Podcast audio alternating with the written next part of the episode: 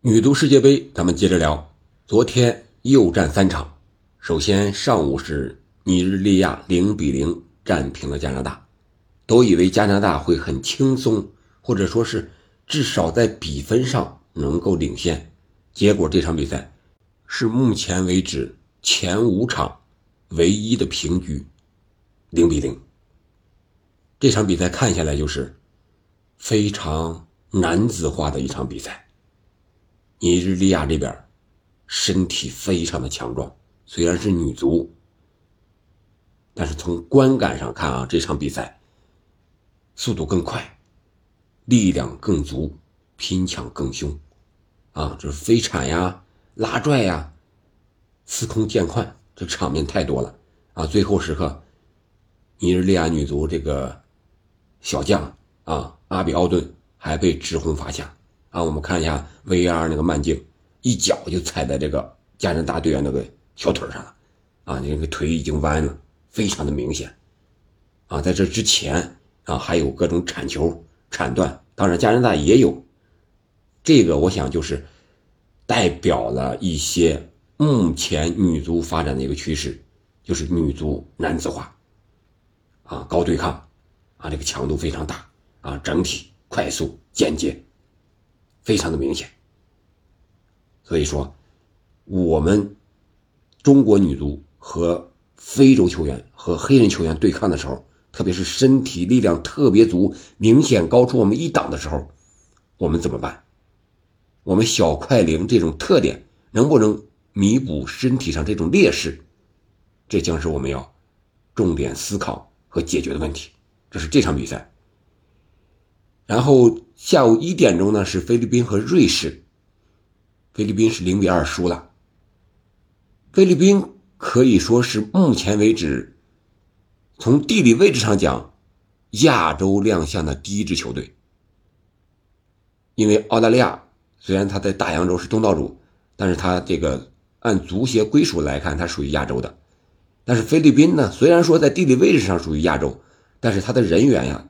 绝大多数都是规划球员，所以说这场比赛菲律宾踢的呢很积极主动，在场面上呢也不是特别特别的被动，但是总体上来看还是实力不如欧洲的瑞士，最后零比二输了，啊，这里边我觉得那就是亚洲整体实力的一个问题了，别的没有过多可说的，亚洲和欧洲球队之间的。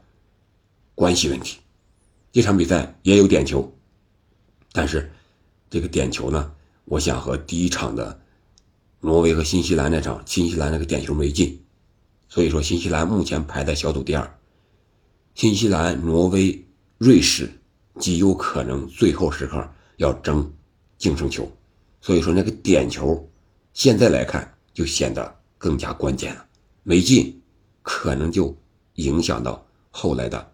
出现的形势，挪威、瑞士、新西兰这三支球队很有可能就是相互之间有这种胜负关系。下午三点半还有一场是西班牙三比零战胜了哥斯达黎加。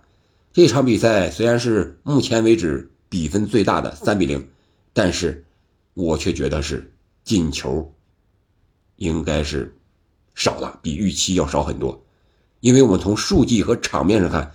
西班牙射门数是多少？大家想一下，四十六。哥斯达黎加是多少？一，四十六比一呀。禁区之内，西班牙射门多少？三十五次呀。西班牙这支女足让我们看到了巅峰时期的西班牙男足，那个六号啊，让我想起了哈维，真的在中场那种梳理程度、技术、熟练、配合、整体传控。这西班牙太厉害了，这是亚洲顶级强队啊，和啊南美加勒比这个哥斯达黎加这块这样的球队比，只有招架之功，毫无还手之力，或者说招架都招架不住。特别是上半场，啊，从第二十一分钟到第二十七分钟，唰唰唰连进三个球，哥斯达黎加就懵了，那防线。呃，六七个人后卫在禁区之内防防不住，就是这样。禁区之内还在传，还在控，禁区之内啊啊，小禁区之内恨不得都还在倒脚，把这个球传到门线里边去，就是这种感觉。我感觉西班牙确实很厉害，包括他们后来上场的十一号巴萨的这个队长啊，曾经两届连续两届二一二二世界足球小姐的得主，因为伤势的原因，这场比赛也复出啊，踢了一会儿，感觉状态不错啊，叫啊亚历克西亚啊，这个女足队长啊，非常的厉害。就是这样，西班牙因为和主教练和队员之间的这种因为沟通方式、管理方法的原因，还有很多主力没有来。你可以想象西班牙队有多么强大的实力。再一个就是，我感觉啊，他和他男足一个共同的毛病就是太想传控了，为了传控而传控了，有点这种感觉。到禁区之内射门不果断、不坚决，老是想把这个球传进球门里边。没有一个主要的射手、得分手过来解决问题，啊，虽然说进了那么多，是吧？还有一个点球没进，但是我觉得西班牙有问题就是这儿，有时候过于细腻反而不好。这一组 C 组啊，还有日本和赞比亚，我倒要看一看亚洲日本也是传控，对吧？日本和西班牙这两支球队碰在一起，会撞出什么样的火花？值得期待。那前五场比赛下来呢，有一个在裁判上一个共同的特点，就是每场比赛都有一个点球，都是 VR 啊啊，有的没有 V R，这个提醒之后给的点球。